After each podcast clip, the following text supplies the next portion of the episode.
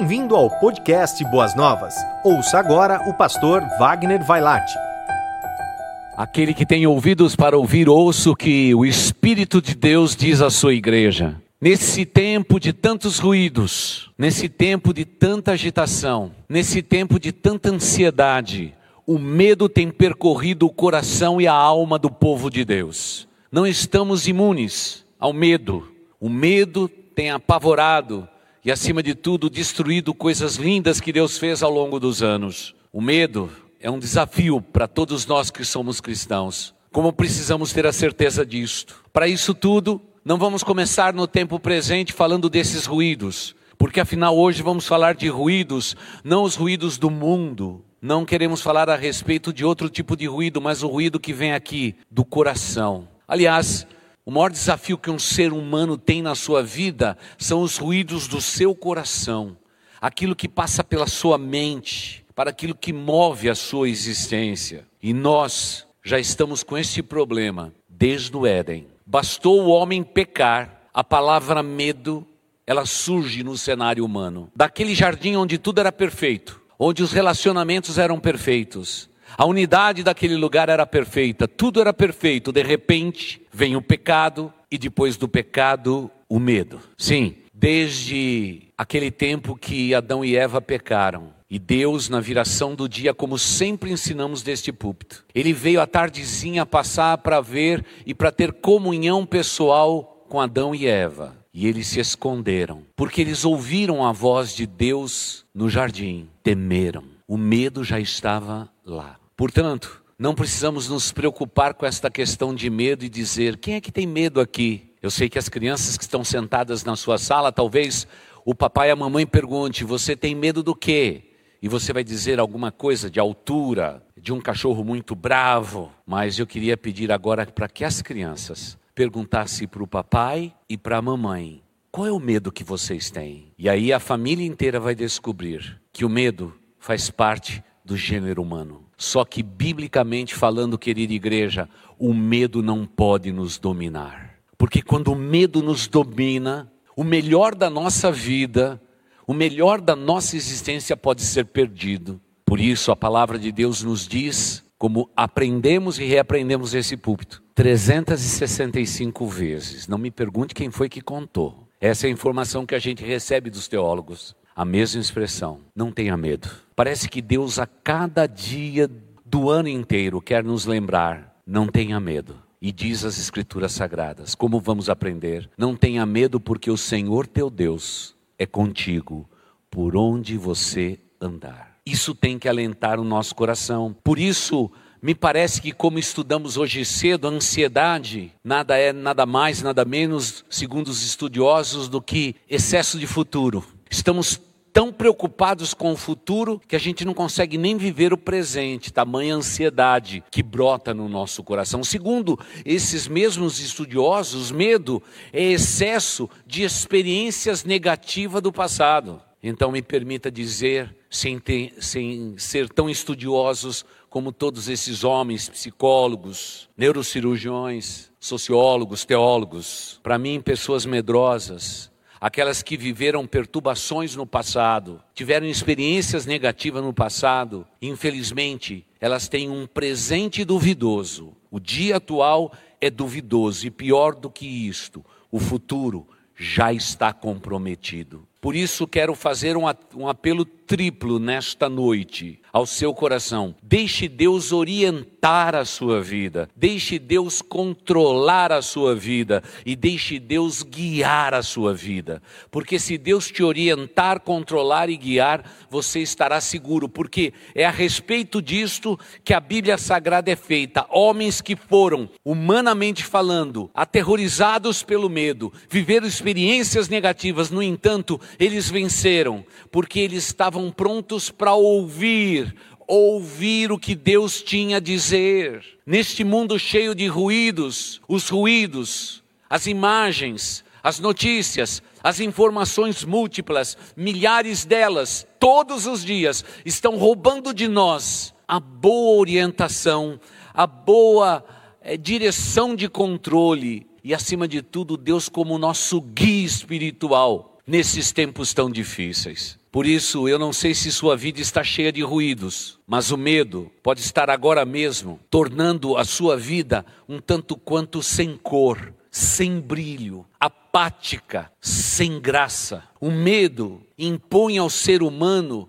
a sua fragilidade e nenhum de nós gostamos de nos sentir frágeis. Queremos, pelo contrário, queremos ser muito fortes e até fortes demais. E eu tenho muito temor no meu coração que pessoas que se dizem cristãs, convertidas, agora entendem que abraçaram a fé e tudo aquilo que eles viveram de maneira negativa no passado, ele não precisa mais se preocupar porque tudo foi sepultado. Mas, querida igreja, temos aprendido a cada quarta-feira, no, nos caminhos da restauração, quanto peso emocional o povo de Deus está carregando e não sabe lidar com esses pesos emocionais. Querida igreja, precisamos fazer uma pausa. Sentir medo é nos sentir humano. Sentir medo nos proporciona um privilégio: a dependência de Deus. E a semelhança da ansiedade, quando dependemos de Deus, Deus diz: Eu estarei com vocês. Porque Deus conhece a matéria-prima no qual nós fomos formados. E hoje, mais do que nunca, o coronavírus tem aterrorizado a vida de tantos, principalmente porque descobrimos que somos frágeis. Um minúsculo vírus pode destruir uma vida. Estamos tão fragilizados como humanidade, tão aterrorizados, que até não se descobrir uma vacina que possa realmente imunizar toda a população mundial, parece que o medo fica no cantinho do nosso coração. Ainda nesta semana, quando queridos irmãos da nossa igreja foram acometidos do vírus. A primeira expressão que tanto aquele homem quanto aquela mulher, tão queridos como são, disseram: dá medo, pastor, dá medo. O medo faz parte da nossa vida. Sim, o medo remove os nossos olhos do Criador. Nós tiramos os nossos olhos daquele que vive para sempre, daquele que é eterno, daquele que é suficiente, daquele que é todo-poderoso, aquele que é o Alfa, o Ômega, o princípio e o fim, e nós tiramos os olhos dele e começamos a olhar para o fundo do nosso coração. É por isso que precisamos da Bíblia, é por isso que precisamos mais do que nunca estarmos meditando dia e noite na palavra de Deus, porque precisamos deixar Deus realmente nos guiar, precisamos deixar é, Deus nos controlar, precisamos deixar Deus nos orientar. Mas vamos começar então falando de Deus nos orientando. Que palavra maravilhosa e bondosa, Deus nos orientando.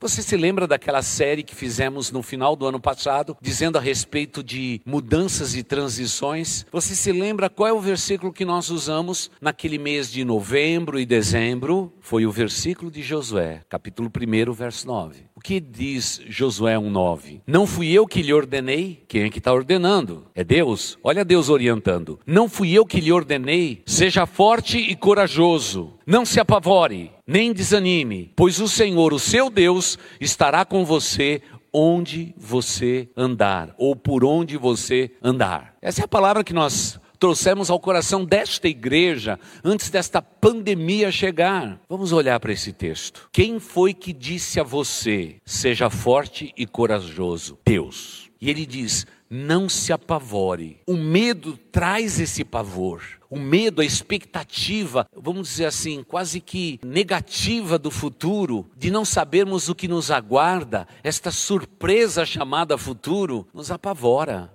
Quantos homens valorosos estão com seu orçamento dizendo às suas esposas: Eu estou com medo. Quantos jovens, por entrar na faculdade, como dissemos hoje cedo, estão com medo. Quando alguém hoje sente uma febre, um mal-estar, imediatamente sente o que? Medo. O medo faz parte da nossa vida. Mas o que esse Deus que nos orienta através da Sua palavra, Ele diz: Povo meu, o medo faz parte do ser humano, mas eu ensino a vocês, esta é a minha orientação. E agora eu quero perguntar, meu irmão, minha irmã, você vai ou não vai ficar com a orientação de Deus? Deus diz a você: não se apavore, não se apavore, porque quando nos apavoramos, irmãos, nós só fazemos coisas erradas. Aliás, como temos ensinado tantas e tantas vezes desse púlpito, meu irmão, minha irmã querida, por favor, num tempo em que você está apavorado, aterrorizado, com medo, não tome decisões, Não tome decisões,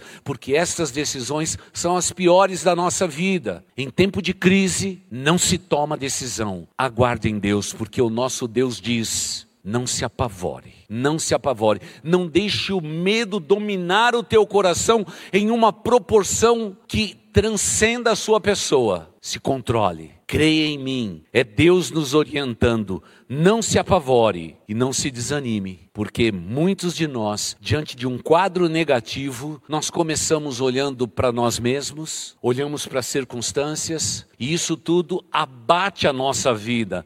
Deus está dizendo: não permita o abatimento tomar conta da tua vida e da tua existência, porque se isso acontecer, provavelmente a tua visão de futuro já está comprometida. E aí ele reafirma na sua orientação em Josué 1, 9. Pois o Senhor, o seu Deus, que palavra maravilhosa, irmãos. O Senhor da tua vida, meu irmão, minha irmã, o Deus da tua existência, o Criador de todas as coisas, estará com você. Pode colocar o teu nome nessa frase. Estará com você por onde você andar. É promessa de Deus. Vamos nos agarrar a esta orientação que Deus nos dá. Então começamos com orientação. Quando alguém nos dá uma orientação, é porque nós estamos o que, irmãos? Perdidos. Perdidos. Eu sei que hoje nós temos os nossos poderosos GPS. É simplesmente colocar ali e nós temos direções, orientações. Vire à direita, vire à esquerda, vá agora aqui, você chegou ao seu destino. Nós estamos desorientados neste tempo, igreja. O GPS nosso não está funcionando direito, mas Deus diz: eu vou orientar o meu povo, eu vou dirigir o meu povo de uma maneira em que eles estarão seguros na minha forte mão. E quem diz isto é o Senhor dos Exércitos. Temos que crer nesta palavra. Mas não somente isso, nós temos que tratar o medo com orientação, orientação oriunda da palavra de Deus. Nós temos milhares de versos bíblicos que nos falam sobre isto, mas precisamos deixar Deus controlar a nossa vida, controlar os nossos impulsos emocionais. Muitas vezes queremos agir segundo a inclinação do nosso temperamento, da maneira com que encaramos a vida, queremos tomar o controle de tudo, principalmente quando as coisas fogem do nosso controle. E aí vem a palavra doce de Deus que diz: Eu não quero simplesmente orientar vocês, eu quero controlar a vida de vocês. Agora, não, não é controle remoto.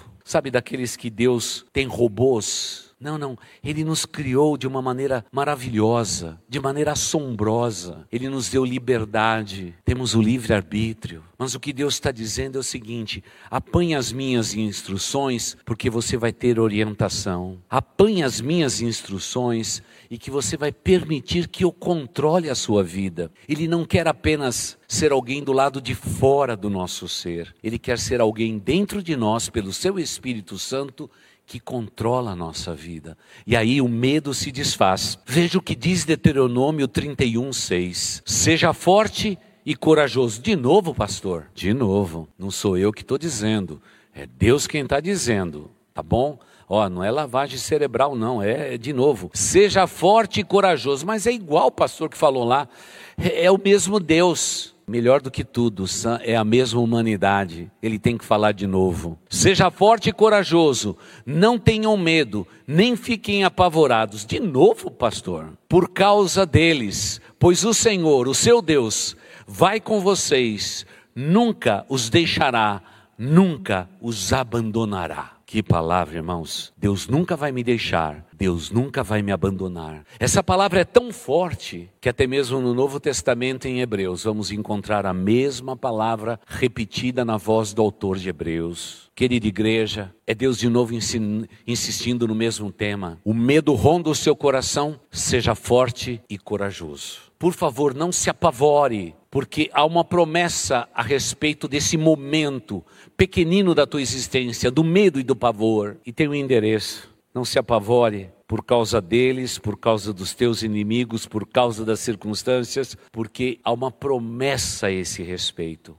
Deus diz: Eu nunca vou te deixar, eu nunca vou te abandonar. Mas tristemente, querida igreja, queridos irmãos, mesmo sabendo tais verdades, como povo de Deus nos apavoramos, nos desesperamos. Em determinadas circunstâncias, eu já tenho visto cristãos serem irreconhecíveis, principalmente no momento de crise. Pois é no momento de crise é que a gente testa o bom soldado de Cristo. Não é no tempo de paz, é no tempo da batalha, é no tempo de guerra. E se a guerra tem rondado a tua vida, Deus vai tirar o melhor de você, pode ter certeza, porque pode não parecer, mas tudo aquilo que Deus tem falado repetidas vezes ao longo da tua existência e da sua caminhada com Deus vai fazer sentido, porque nos momentos mais sombrios da nossa existência só nos resta a palavra do Senhor nosso Deus, é ela que é o bálsamo para os nossos ossos, é o bálsamo para a nossa mente, é o bálsamo que nos dá energia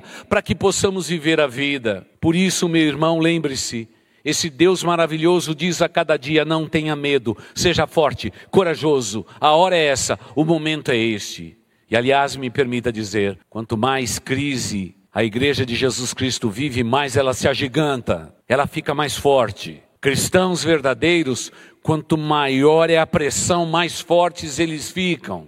É inacreditável, não dá para perceber tamanho, porque eles são orientados por Deus, mas eles são controlados por Deus. E quando sentimos que Deus nos controla? É quando queremos fazer alguma coisa e o Espírito Santo de Deus fala lá no fundo do nosso coração: não é por aí. Muitas vezes queremos fazer justiça com a nossa própria mão, porque estamos apavorados com medo. Deus diz: ande a próxima milha, caminhe um pouco mais, seja calmo, não perca o controle, eu sou contigo. É Deus nos orientando, é Deus nos controlando. Mas não somente isso, querida igreja, Deus também quer nos guiar. Guarde então estas três palavras: orientar, controlar e guiar. Deus quer nos guiar.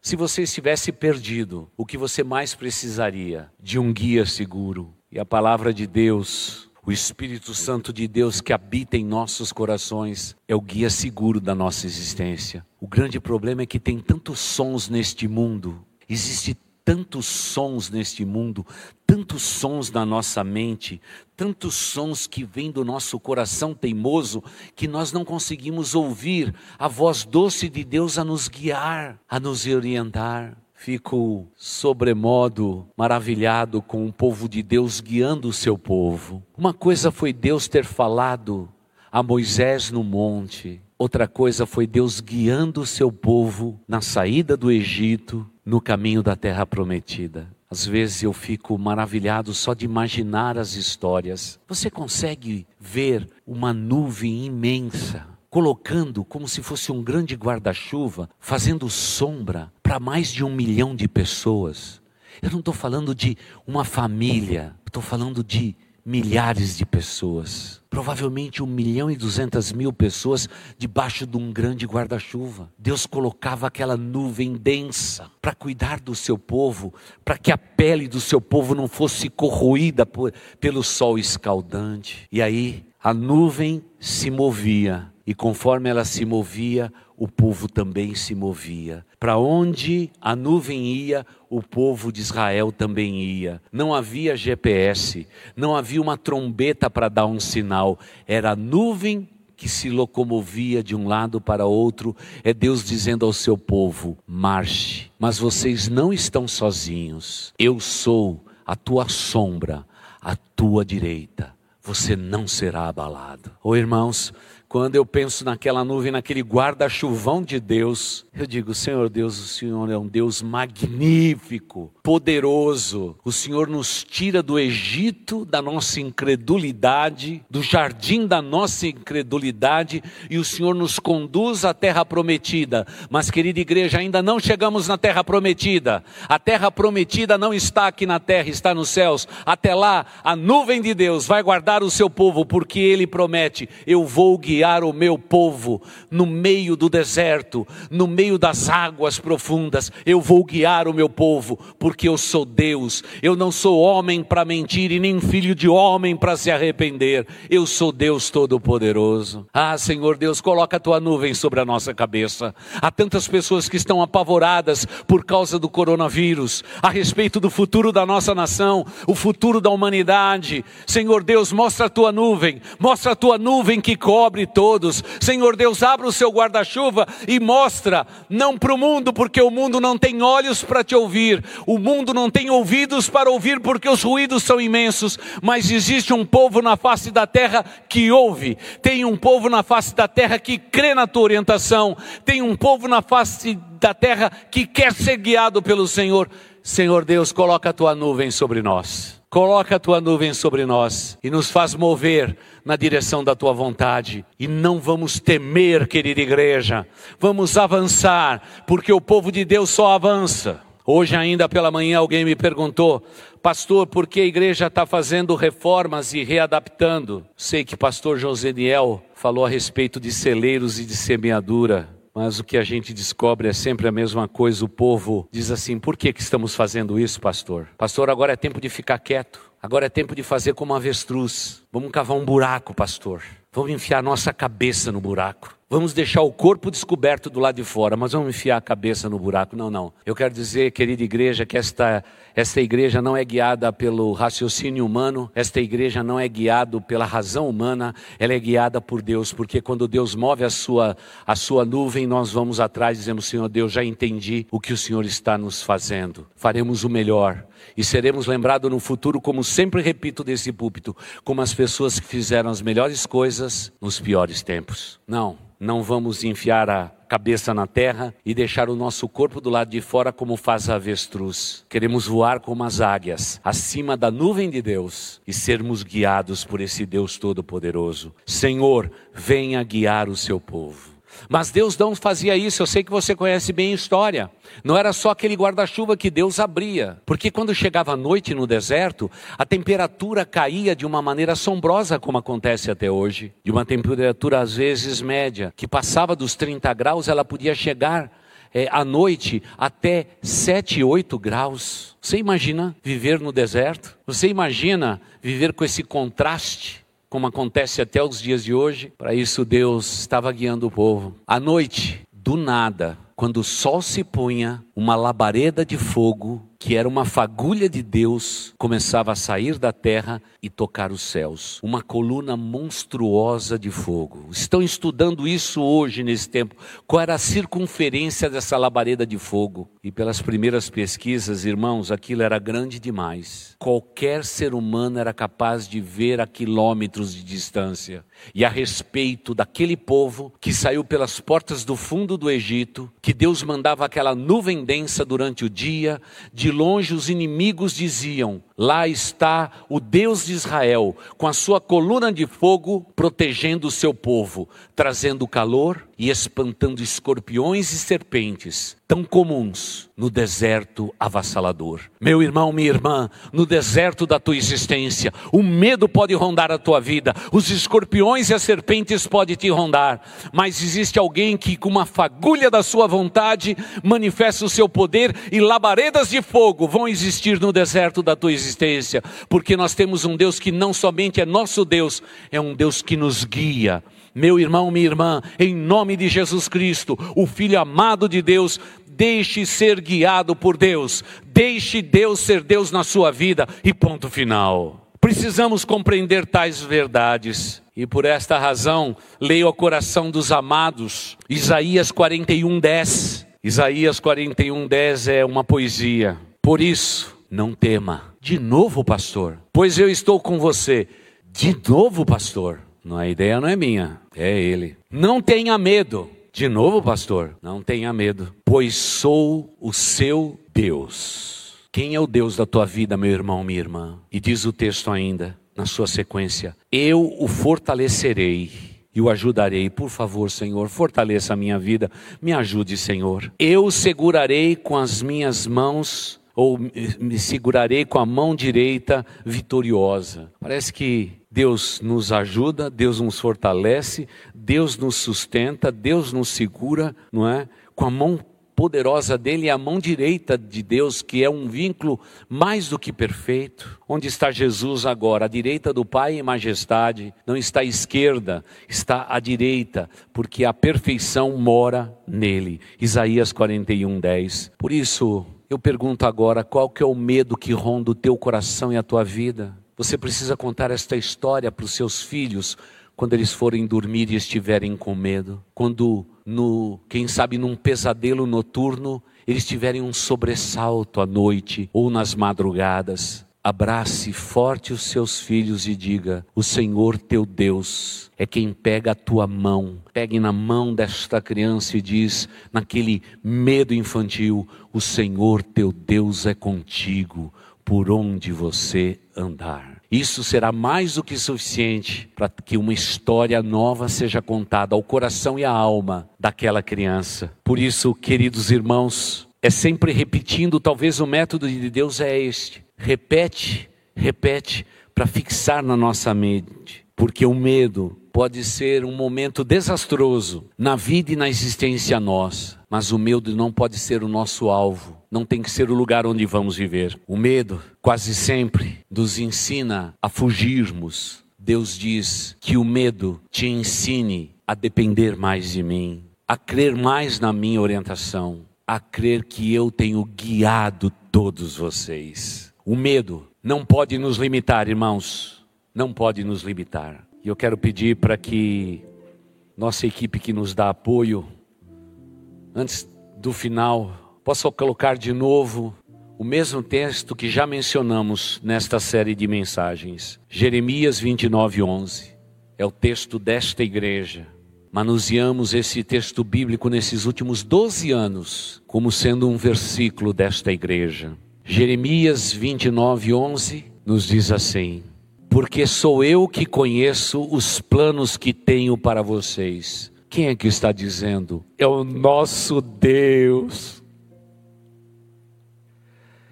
É Deus dizendo à sua igreja: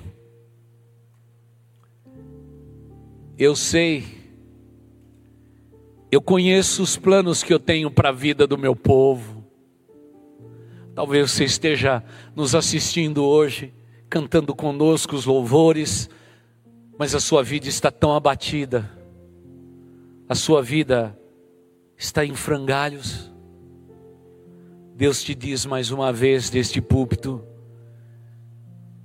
eu, Senhor, conheço bem de perto os planos que tenho para vocês. É por isso que eu posso orientar vocês.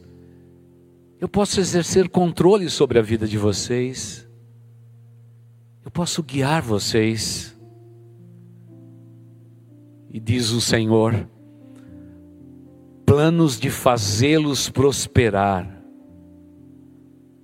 e não lhes causar, e não lhes causar dano, planos de dar-lhes esperança e um futuro. Que declaração divina nós temos, igreja.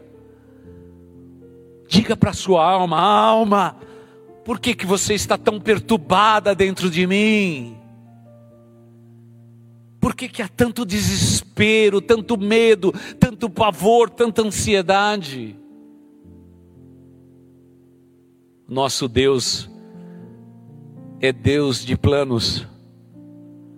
Ele tem esboço pronto. Está tudo na mão dele. São planos de bênçãos para nós, irmãos.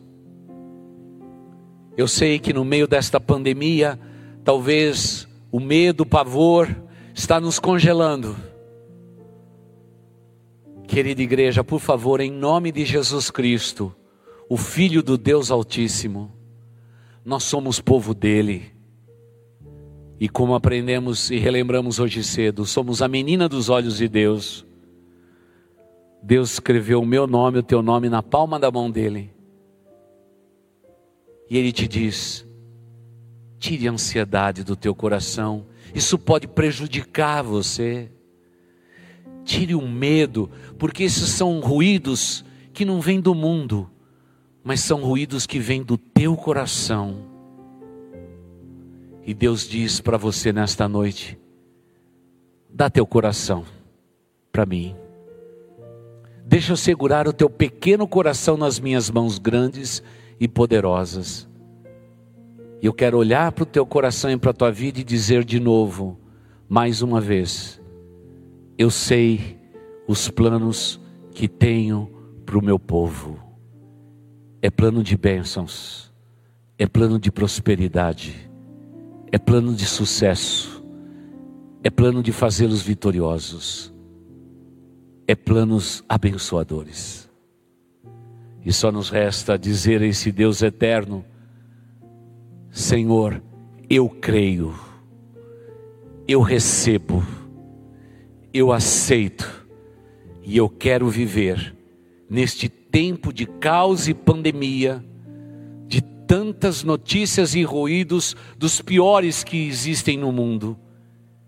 Eu quero viver o melhor que o Senhor tem para mim subjugo a minha vontade e deixo o Senhor ser Deus na minha existência.